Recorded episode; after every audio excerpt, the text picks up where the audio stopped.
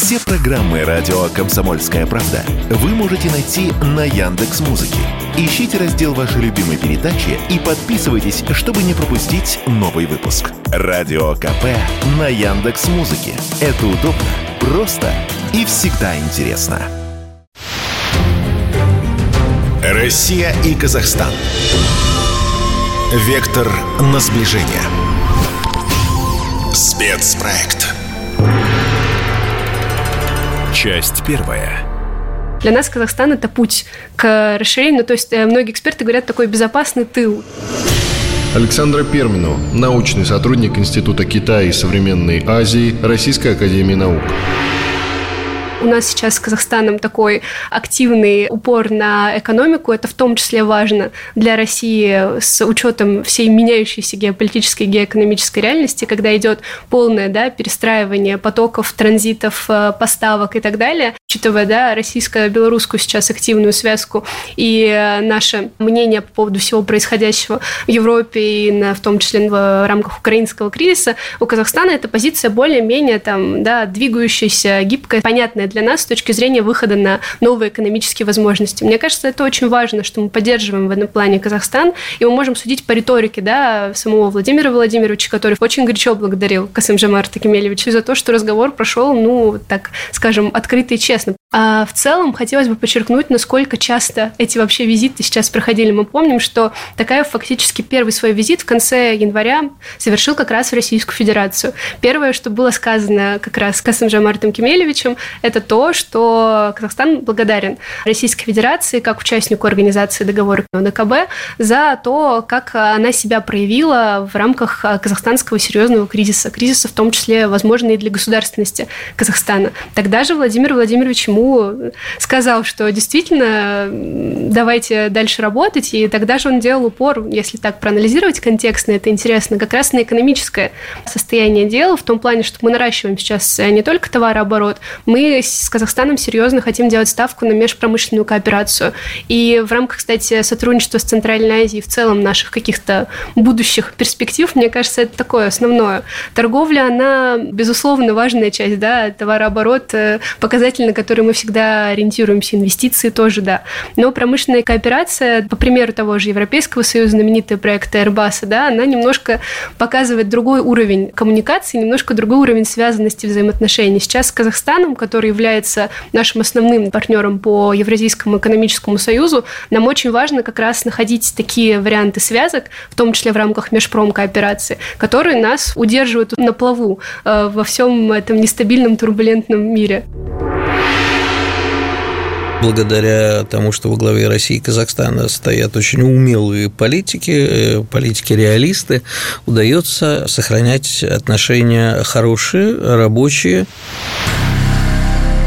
Игорь Виттель, журналист – Основной э, вызов, который стоит перед Казахстаном, перед президентом Казахстана Касымом Жамартом Такаевым, э, заключается в том, что в Казахстане сосредоточены интересы очень многих государств. И Казахстану важно не потерять свой суверенитет и сохранять сложную систему сдержек и противовесов, которая помогает Казахстану оставаться страной нейтральной и развиваться исключительно в собственных интересах. Таких интересантов, э, которые, в общем-то, присутствуют в Казахстане, практически там весь мир сосредоточен, но в первую очередь это Россия, Турция, Китай, Саудовская Аравия и так далее, и экономические интересы, но все таки Казахстан – это страна, которая не просто житница, не просто сосредоточие всех энергоресурсов на свете, но и прям вся таблица Менделеева. Поэтому Казахстан очень интересен экономически очень многим странам, которые пытаются увеличивать там свое присутствие. Но Касыму Жамарту Такаеву удается пока, и я надеюсь, что в будущем будет удаваться э, сдерживать все страны от чрезмерного присутствия в Казахстане, но при этом и получать от этого все возможные выгоды. И, безусловно, несмотря на то, что на Казахстан давят со стороны Запада, чтобы Казахстан ввел антироссийские санкции, прекратил импорт, Казахстан действует э, в собственных интересах и пока не собирается, и, надеюсь, в будущем не будет портить отношения с Россией сотрудничество России и Казахстана для нас крайне важно. И оно видно в исторической действительности. Аслан Рубаев, политолог, эксперт по вопросам евразийских исследований. Если мы возьмем а, период э, Великой Отечественной войны, то нужно сказать, что в состав Красной Армии было призвано 1 миллион 200 тысяч казахов. Помимо того, что почти 200 тысяч находились уже на службе. И того, считайте, почти миллион четыреста. Погибло на фронтах Великой Отечественной войны порядка 600 тысяч казахов. 499 казахов были удостоены самого высокого звания Героя Советского Союза. И э, в том самом фильме «Битва за Москву» э, Озерова прекрасно есть фрагмент, когда в Москву приезжает дивизия панфиловцев. Это ведь была казахская, киргизская дивизия, но в своей массе она состояла из русских, и из казахов, и из киргизов. И тогда, честно говоря, всем было наплевать, кто какой национальности, потому что все жили в рамках одного огромного Советского Союза и именовались гражданами Советского Союза. У нас э, сегодня у всех стран постсоветского пространства есть одно очень важное общее событие – это Великая Отечественная война. И это то событие, которое сегодня может нас объединять, потому что это наша общая победа. Надо сказать, что э, с течением времени все меньше и меньше людей остаются тех, кто через поколение или будучи там, детьми войны помнит эти события, которые могут рассказывать это своим внукам для того, чтобы у нас все меньше и меньше было разногласий. Это большая беда. Большая беда также в том, что огромное количество стран сегодня – позиционирует себя в Великой Отечественной войне не как общий советский народ, а как отдельные народы. Их история пишется как отдельный народ. Очень многие страны начали свою историю преподавать и писать именно таким образом, как независимая республика, которая воевала против фашистов, против Гитлера. Это, кстати, очень плохо. Здесь, конечно, мы, у нас сегодня речь идет о Казахстане, мы видим, что вклад казахов в эту войну, он огромный. Помимо того, что мы говорим, что происходило на фронте, ведь надо сказать и о тыловом Казахстане. А в тыл, в эвакуацию в Казахстан было перебазировано свыше 300 заводов. И это огромная цифра. Казахстан прекрасно работал на фронт. Почти 2 миллиона граждан из оккупированной части Советского Союза были перевезены в Казахстан. И казахи, между прочим, делились э, с европейским населением Советского Союза последним куском хлеба. У меня кстати говоря, по соседству живет до сих пор бабушка-соседка, которую отправили в Казахстан, и она рассказывала, какое отношение было к ее семье, как они приносили еду. А казахи, у них же огромные семьи, поэтому на улице могло стоять 2-3 дома, и они отдавали один дом под те семьи, которые были перебазированы в Казахстан. Мне кажется, сегодня об этом нужно говорить и в Казахстане, и в России, для того, чтобы мы чувствовали нашу общую историю, и между нами было как можно меньше разногласий позитивного, если сказать, в отношениях России и Казахстана, это экономика. Станислав Притчин, научный сотрудник Центра постсоветских исследований и МЭМа Российской Академии Наук. Это обусловлено тем, что у нас самая протяженная непрерывная граница более 7,5 тысяч километров. С российской стороны это 12 регионов, субъектов Российской Федерации, 8 областей с казахской стороны. Недавно проводили исследования экономисты Евразийского банка развития, и согласно их оценкам порядка 80% казахстанского ВВП формируется в приграничной зоне с Россией. С нашей стороны это порядка 20%. Соответственно, уровень экономической взаимозависимости, ну и в сфере безопасности, он крайне высокий. Наверное, ни с кем у нас больше нет такого взаимного интереса к совместной стабильности. И у нас есть уникальный формат э, взаимодействия именно на региональном уровне. Ежегодно проводится межрегиональный форум регионов России и Казахстана. Один год в России, один год в Казахстане с участием президентов. Собираются все приграничные главы областей, крупный бизнес, обсуждаются проекты. То есть вот эта вот часть отношений, она наиболее стабильная. И вот когда, например, в ковид а, граница была закрыта, а это в первую очередь ударило по малому и среднему бизнесу, который занимался как раз трансграничной торговлей, поставками, цепочками производственными. И вот это вот на самом деле а, наша география, она предопределяет и условия нашего взаимодействия. Если мы посмотрим, сейчас в последнее время очень активно разговаривают о так называемом тронственном газовом союзе России, Казахстана и Узбекистана. На самом деле стороны предпочитают сейчас уходить от э, понятия газовый союз. Говорят альянс, трехстороннее сотрудничество. Но на самом деле перспективы очень серьезные. Это обусловлено тем, что в Казахстане уровень газификации очень небольшой. А всегда было много угля, и север Казахстана не сильно газифицировался. А ввиду того, что он прилегает к российским регионам, российскому «Газпрому», в принципе, достаточно выгодно расширить э, клиентскую базу, поставлять газ в Казахстан. Соответственно, а, здесь взаимовыгодное сотрудничество. Россия открывает для себя новые рынки сбыта. Для Казахстана это дополнительные инвестиции в инфраструктуру, социально-экономическая стабильность э, севера, экологические аспекты, потому что топить углем и топить газом – это два совершенно разных вида топлива с разным следом углеродным. Потом рассматриваются еще и более серьезные проекты. Это транзит газа через территорию Казахстана в Китай и в Узбекистан. Здесь, опять же, тоже работает текущая ситуация с балансом добычи и необходимых потребностей и объемов газа в Узбекистане мы видим достаточно дефицитно складывается ситуация, население растет, экономика растет, а газодобыча на самом деле стагнирует и постепенно снижается. В этих условиях э, есть инфраструктура, которая всегда работала по поставкам газа из Центральной Азии в Россию. Сейчас она будет работать наоборот, через Казахстан в Узбекистан. Но мы знаем, что есть э, труба Центральная Азия, Китай, из Туркменистана, немножко из Узбекистана, немножко из Казахстана газ отправляется в Китай. А труба не полностью заполнена, и для российского «Газпрома» есть возможность через инфраструктуру и смычку одной газотранспортной системы с другой, в принципе, открыть возможность для наращивания поставок газа через Казахстан в Китай. То есть для Казахстана это повышение транзитных платежей, а, задействование инфраструктуры, которая простаивает для России новые рынки сбыта, и здесь достаточно взаимовыгодное сотрудничество. Россия и Казахстан. Вектор на сближение. Спецпроект. Часть вторая. Вообще Казахстан, конечно, в последнее время представляет собой весьма интересный кейс на всем постсоветском пространстве. Георгий Бофт, политолог, журналист.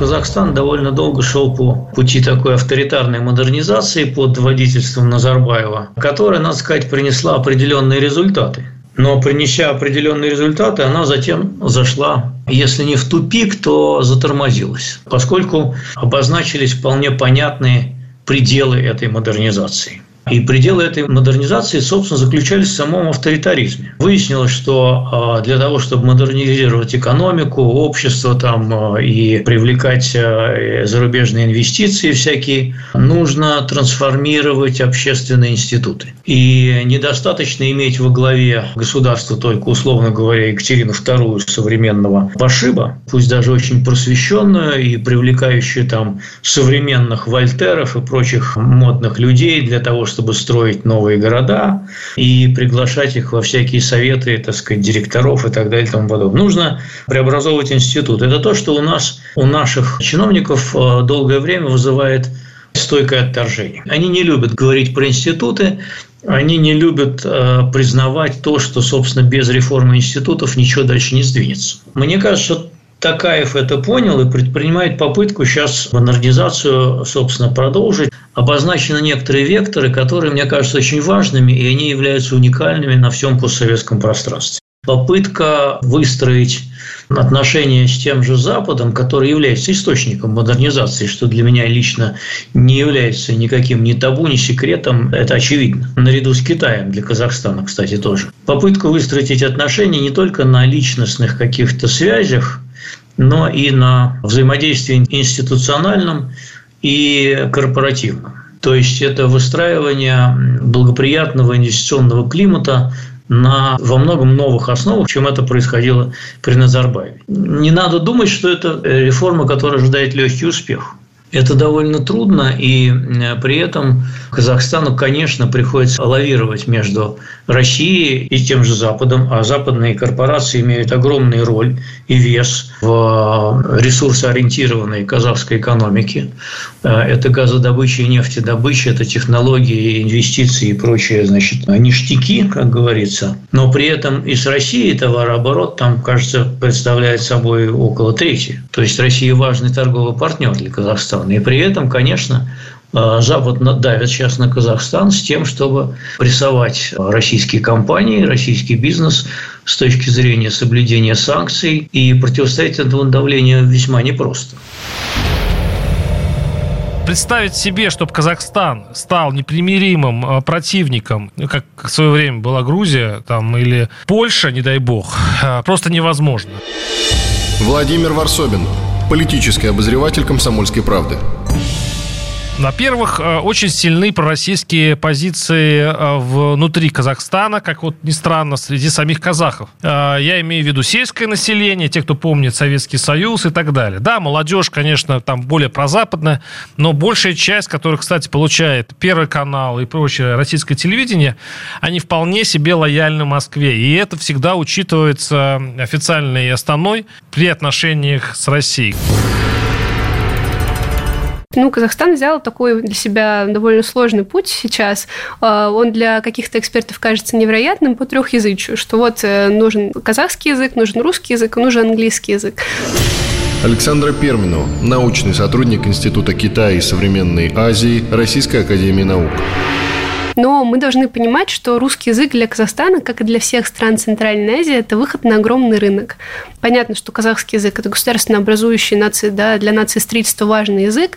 А, это язык, на котором сегодня преподавание, образование, книгопечатание активно запущено. Хочется порадоваться за казахстанцев, что они развивают э, язык и занимаются его академизированием. А с другой стороны, русский язык – это выход на очень большое пространство, да, не только пространство СНГ, это работа работу с большим количеством компаний, предприятий, корпораций и так далее, мы это видим потому, как условно сейчас разные европейские да, компании или там западные компании приходят в Казахстан, они работают с людьми ну, там, на русском, на английском языке, да, потому что это такой условно международный для нашего пространства, для евразийского языка. И здесь в этом плане, конечно, роль русского языка на людьми, которые принимают решения, здраво оценивается, что очевидно, потому что запускаются различные образовательные программы, в том числе, да, с Российской Федерацией. Казахстан буквально недавно тоже обратил внимание на расширение пула представительств российских вузов у себя в стране. Узбекистан фактически этим, да, с 17 года занялся, там больше десятка уже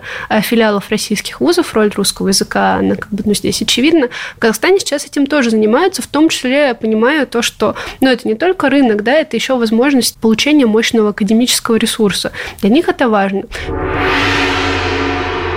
Любая экономика должна ориентироваться на людей, на повышение их благосостояния. Никита Кричевский, экономист. Я бы выделил, помимо хорошего теплого приема наших граждан в Казахстане, я бы его усиливал в плане создания еще более благоприятных условий, просто потому что это наши люди. Здесь я бы отметил дополнительно еще и э, людей, жителей, населения, граждан, называйте это как хотите, приграничных э, территорий. Оренбургская область, Астрахань и прочие регионы, граничащие с Казахстаном. Это очень важно в плане того, что люди занимаются производством, люди занимаются услугами, наращивают товарооборот, приграничный товарооборот, где созданы комфортные условия для того, чтобы его осуществлять. Вот в этом плане для России, я считаю, было бы оптимально а, усиление взаимодействия. В то же время те проекты, которые были начаты в прошлом десятилетии и в позапрошлом тоже, а сегодня успешно развиваются, и никаких препятствий для их дальнейшего развития лично я не вижу. Из крупных мегапроектов, которые у нас на повестке дня стоят, это атомная электростанция, даже уже место выбрано. Станислав Притчин, научный сотрудник Центра постсоветских исследований и МЭМа Российской Академии Наук. С точки зрения потребностей в электроэнергии, тем более экологической чистой, у Казахстана ситуация достаточно сложная. Поэтому фактически единственным безальтернативным является э, вариант строительства атомной электростанции. В Казахстане уже была атомная электростанция на быстрых нейтронах 350 реакторов в Октау Гуриева. А сейчас обсуждается проект крупный. Тут э, еще позитивно и взаимовыгодно это то, что Казахстан является крупнейшим поставщиком на мировом рынке урана обеспечивая порядка 40% потребностей мирового рынка. Ну и тут, как водится, сам Бог велел развивать свою атомную генерацию, и российский Росатом рассматривается в качестве одного из наиболее вероятных игроков, который будет эту станцию строить. Ну вот по таким крупным проектам мы видим, что у нас складывается как бы фундаментально, базово очень серьезные взаимозависимые отношения. И тут нужно учитывать и Евразийский экономический союз, и транзит льготные для казахстанских товаров через территорию России, через железные дороги. Потом есть Каспийский трубопроводный консорциум, который обеспечивает порядка 80-90% экспорта казахстанской нефти.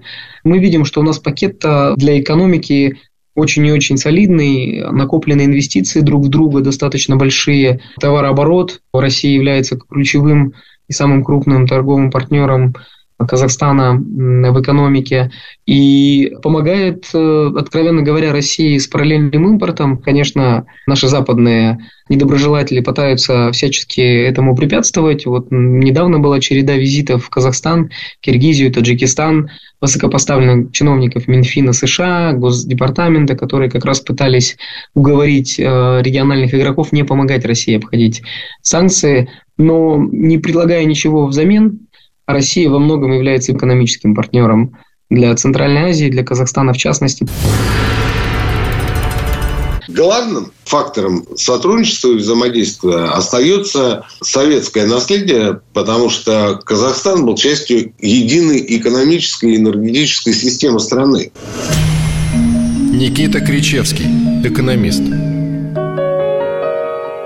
А, в том числе, а, если мы говорим в плане инфраструктуры, то все помнят э, целинную эпопею, когда вся страна поднимала целину. Все понимают, что зерно, которое становится все более и более востребованным на мировом рынке, производимое в Казахстане, в значительной степени экспортируется Казахстаном через Россию. Вторая часть сотрудничества из наиболее актуальных – это, безусловно, Каспийский трубопроводный консорциум, по которому нефть из Казахстана через территорию России приходит в порт Новороссийск, оттуда отправляется на экспорт. Вообще сырье и полуфабрикаты составляют порядка 90% экспорта Казахстана. Казахстан, безусловно, заинтересован в том, чтобы развивать а, производство конечной потребительской или промышленной продукции, для чего, в том числе с Россией, он создает совместные предприятия, которые уже десятилетия устойчиво работают на территории республики.